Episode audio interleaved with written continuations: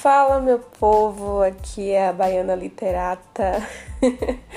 né? Certamente você chegou aqui por causa do meu IG, arroba BLiter, Bliterata. Eu ainda estou me acostumando a falar este nome, porque eu sou péssima para dar nomes. E esse foi o nome que eu arranjei. É, o nosso podcast é um podcast de literatura, assim como o IG lá do TT. É, ele é literário. Esse podcast ele já nasceu pra gente falar não só de livros clássicos e escolas literárias. Sim, eu vou trazer esses dois assuntos, mas eu quero também trabalhar outros tipos de livros, livros que vão agregar na nossa vida, que façam a gente é, refletir a vida de uma outra forma e quem sabe assim ajudar vocês também na interpretação textual. Então, sem mais enrolações, vamos começar com o nosso episódio de hoje.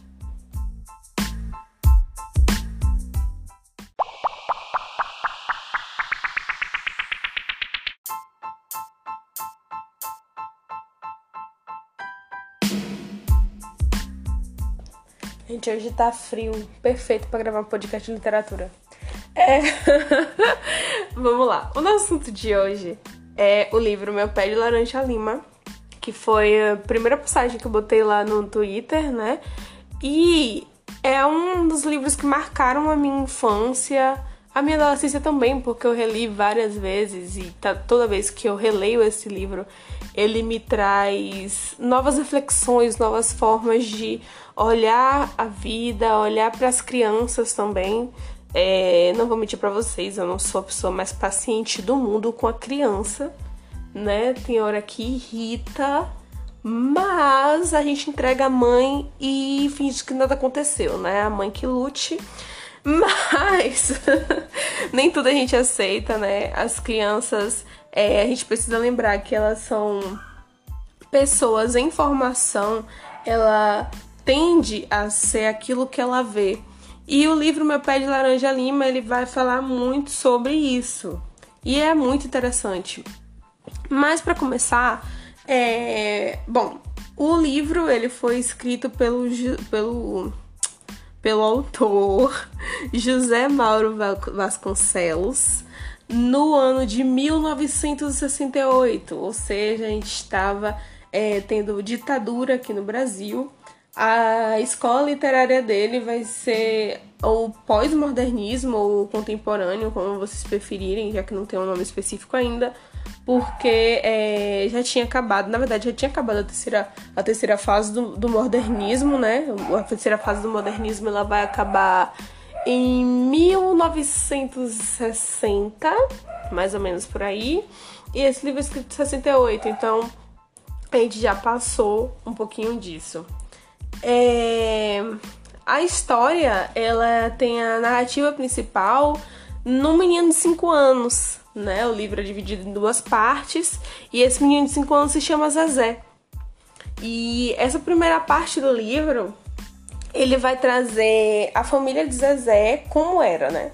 A família de Zezé, ela era uma família não rica, mas que tinha condições de ter é, coisas materiais, viver bem. A família dele costumava viver bem, né? Vamos lembrar que a gente tá aí na década de 30, né? Esse livro, ele é autobiográfico, tá?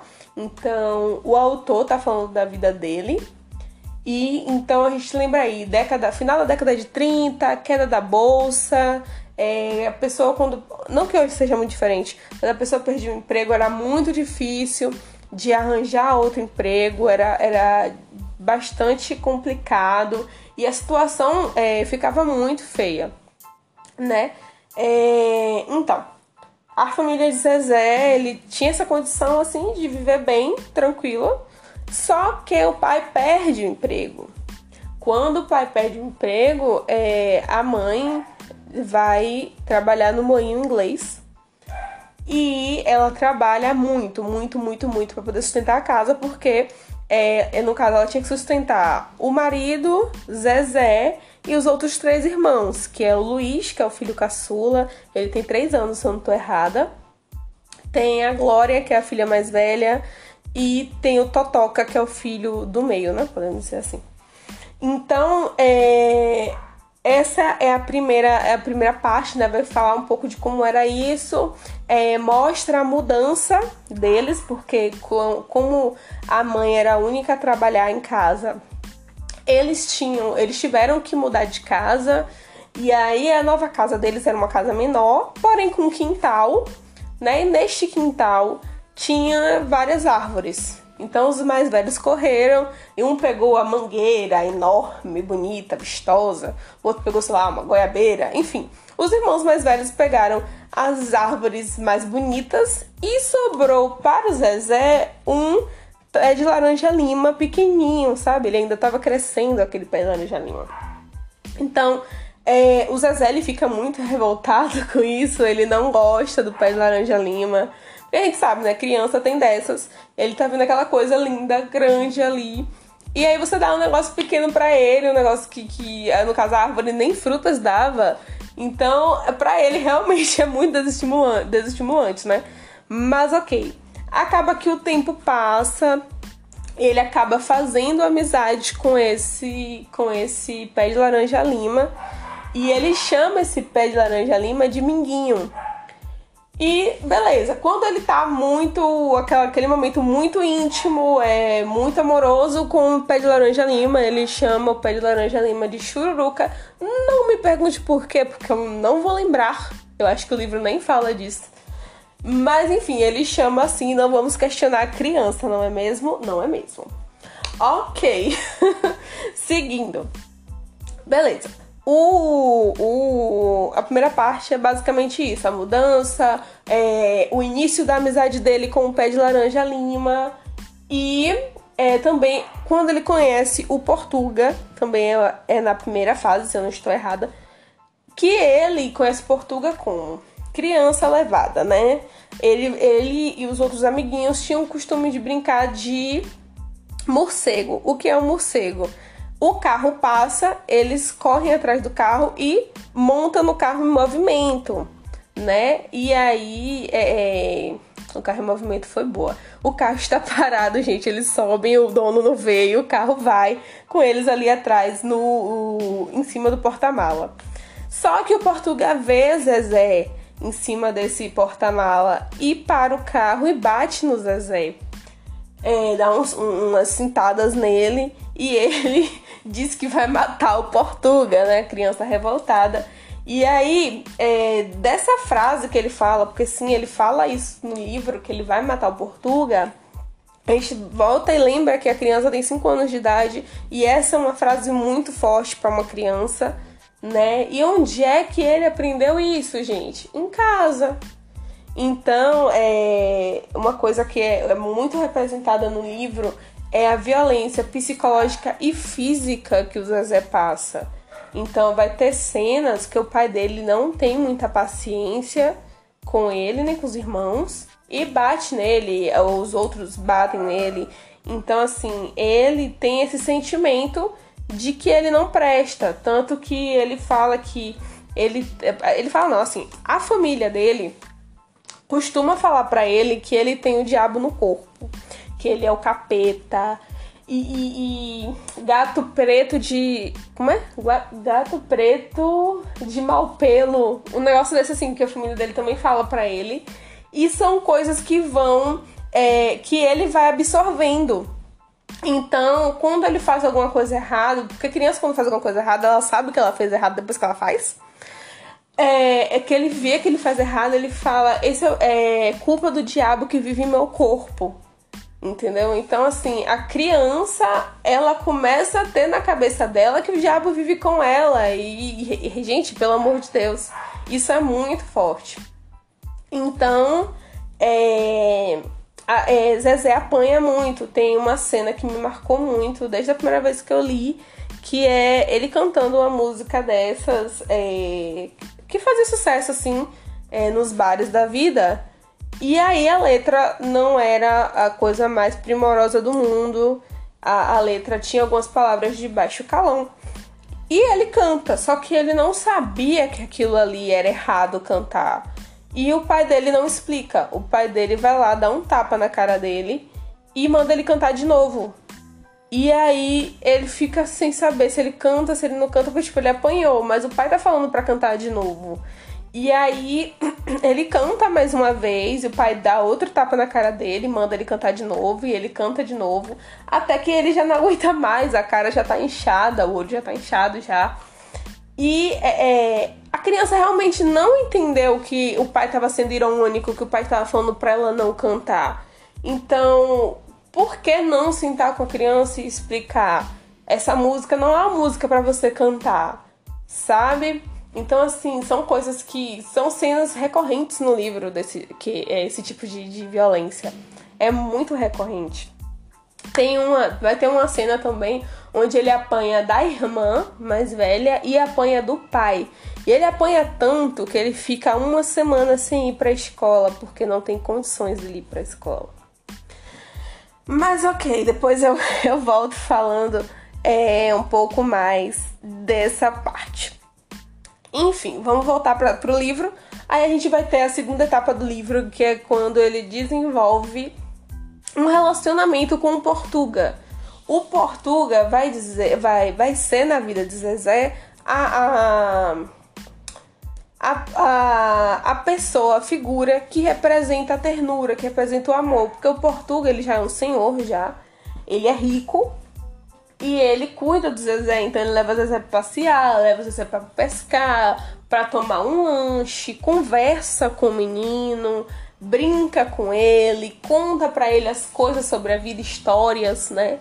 E, e, tem o carro, o carro que, que Zezé anteriormente tinha feito de, de morcego, né? Zezé agora anda no carro junto com o Portuga. E o Portuga diz que o carro é deles, né? Que são amigos e amigos é, dividem as coisas. Só que Zezé, ele esconde isso da família, então a família não tem noção de que ele tá... É, é de que ele tá andando com Portuga, ele prefere manter em segredo. E eu sempre, foi uma dúvida que eu sempre tive, né? Mas eu não tenho condições de, de tirar com o autor, porque o autor já morreu. É, infelizmente, gente. E aí, mas eu queria saber por que ele não conta pra família, sabe? Será que era medo da família, da família brigar com ele? É, é algo que eu, fico, que eu fico me perguntando. Mas ok. É, ele cria esse laço com, com, com Portuga, então a gente tem aí já dois laços muito importantes na vida do Zezé, que é o, o Portuga e o Pé de Laranja Lima. Já, no, já pro fim do clímax, pro fim, o que acontece? É, eu tô contando o livro todo, gente, mas leiam, porque eu tô contando por cima, por favor, gente. Aceito críticas depois, vocês me falem. Mas é, é pra ler, gente. Eu tô contando muito por cima, tá? É, até pra gente poder debater juntos lá no Twitter. Aí vocês mandam e a gente conversa. Vai ser bem proveitoso pra mim também. Enfim. O que acontece? O Portuga acaba morrendo, aí você vai ter que ler pra saber como é que ele morre. E é trágico, gente. É muito, é muito trágico, é sério. É, enfim, acaba sendo uma morte trágica. E Zezé acaba perdendo é, a figura que ele tinha paterna, pode-se dizer, né? Porque é, foi, com, foi com o Portuga que ele soube o que, é, o que é ter um pai, o que é ter alguém preocupado com ele, de verdade, assim, que ele sentiu o amor de alguém, de um adulto por ele. E, é, como é que diz? Então ele perde o Portuga, ele fica desnorteado, ele cai doente, então ele fica muito doente, o pessoal acha que ele vai morrer. E nessa mesma época, é, o, o, pé de laranja lima tinha crescido muito e ele ficava numa parte pra rua, então é, a prefeitura resolve que vai cortar o pé de laranja lima, então ele perde o pé de laranja lima e o Portuga na mesma semana, assim. Então ele fica muito mal, muito, muito, muito mal. Ele já tava perto dos seis anos, mais ou menos, ali. E é, é, depois ele supera, né? Cresce e o livro acaba com uma reflexão já do próprio José Mauro Vasconcelos sobre, é, sobre tudo isso que aconteceu com ele, né? Sobre essa violência física, psicológica que ele sofreu e sobre esse trauma de ter perdido a figura que representava o amor para ele muito cedo. Né? É, é um livro que é totalmente emocionante, não tem como você ler e não se emocionar, não tem como você ler e não chorar com esse livro, porque é realmente você você é, é a criança contando a história, gente. Então você vê tudo pelo olhar dela, tudo, sabe? A criança, gente, é muito forte, não tem condições. Eu não sei descrever de tão forte que é. Porque uma criança chegar e falar que realmente ele é o capeta, que o diabo vive com ele, é, que ele não presta, é muito pesado, sabe? Eu não me imagino, com 5 anos eu jamais falaria isso, porque graças a Deus eu tive uma, uma criação muito boa. Mas imagina as crianças que passam por isso. E tem muita criança passando por isso. Até uns anos atrás a gente falava muito sobre violência é, infantil, mas hoje a gente acabou com vários outros assuntos que, que acabaram sobressaindo. A gente acaba não falando muito sobre violência infantil e é um assunto super necessário. A gente precisa falar sobre isso. Então, é um livro que eu recomendo a leitura. É, ele, ele, como eu já disse, ele é muito forte e ele é um livro muito reflexivo. É bom para, por exemplo, para mim que não tenho filhos ainda, mas tenho crianças próximas na minha família, é legal ver isso, sabe? Muda a minha, minha forma de, de lidar com eles, porque realmente, criança tem hora que a gente fala, por que Deus? Né? Não tem necessidade. Você poderia ter ficado quietinho aqui, meu anjo, mas não. É... mas você para e lembra que aquilo ali é uma pessoa em formação. Na verdade, todos somos uma, pessoas em formações, né? Em formação. Só que é, a criança, literalmente, ela não sabe, ela tá aprendendo, ela tá se desenvolvendo ainda. E ela tem em você a, a, o reflexo do que ela pode ser. Tudo bem quando a gente cresce, a gente já sabe o que é o certo o que é o errado, a gente. Enfim. Mas a criança, ela olha pro adulto e ela, ela quer refletir aquilo que o adulto é, porque o adulto é uma referência para ela.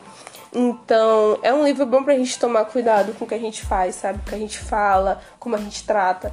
Vai ter um teórico que, que. É porque eu não vou lembrar o nome dele agora, que ele foi citado no livro que eu tô lendo agora, que se chama As Cinco Linguagens do Amor, muito bom. Vou falar sobre ele depois aqui. É, mas que ele fala que as crianças são um tanque de amor. E elas são movidas conforme esse tanque tá cheio ou vazio. Então, se esse tanque tá vazio, ela vai fazer de tudo para chamar a sua atenção. Se esse tanque tá cheio, ela vai ser uma criança mais calma, mais amorosa. Óbvio, gente, criança tem que aprontar mesmo, criança tem que brincar, tem que pular. Isso é o saudável de uma criança. A gente tem que lembrar que a criança, ela tá descobrindo o mundo. Como é que a gente descobre? Mexendo, quebrando, caindo. É assim que a gente descobre, é assim que a gente aprende, assim, a gente erra e a gente, a gente é, levanta de novo. Minha mãe, ela conta uma história muito, muito interessante minha, que ela, quando assava alguma coisa, eu gostava de ficar perto do forno, porque o forno acendia uma luzinha, eu gostava de ficar perto e querer botar a mão. E minha mãe sempre falava: não, bota a mão aí, sai de perto, tudo mais. Aí chegou um dia que minha mãe falou: que saber, põe a mão. e eu botei a mão assim, foi só o tipo de esquentar e tirar. Nunca mais botei a mão no forno. Então, foi um aprendizado. Me queimei pra entender que aquilo ali não era para ser feito. Mas enfim, gente, o que eu queria falar com vocês era mais ou menos isso, né, pra gente poder interpretar esse livro. Esse livro ele tem muitos quotes legais, tem muitas frases é, de impacto. Eu coloquei algumas lá no, no Twitter, né? É... Outra coisa que eu não falei com vocês aqui é que se passa no Rio de Janeiro, na cidade de Bagu, ou é Bangu, algo do tipo. Eu acho que eu escrevi errado aqui nas minhas anotações, mas vai ficar assim. Vocês vão ter que ler para descobrir se eu estou certa ou se eu estou errada. Então, né, gente, parei aqui o, o, a gravação dois minutos que meu vizinho resolveu passar ouvindo música alta. Você tem o direito de gravar um podcast, né? Misericórdia. Ok. Ai, gente, eu espero que esse podcast tenha, tenha é, trazido a você. Eu nem sei se, se tá certo essa parte aqui, trazido. Essa frase está certa ou está errada? Né? Não sei, fica aí aos meus colegas de letras, porque eu sou mais de literatura, gramática, é um negócio que me acaba ainda, gente. Ok, tudo bem, não era isso que eu falava, vim pra me despedir né, gente? Então ficamos por aqui. Eu espero que tenha sido proveitoso, proveitoso para vocês, assim como foi para mim. É, eu tenho várias ideias, eu vou soltando algumas coisas lá no, no, na minha conta no Twitter, ou na minha conta principal também, arroba é Vanessa Ellen. E é isso, a gente se vê na próxima. Deus abençoe vocês. É nóis. Falou.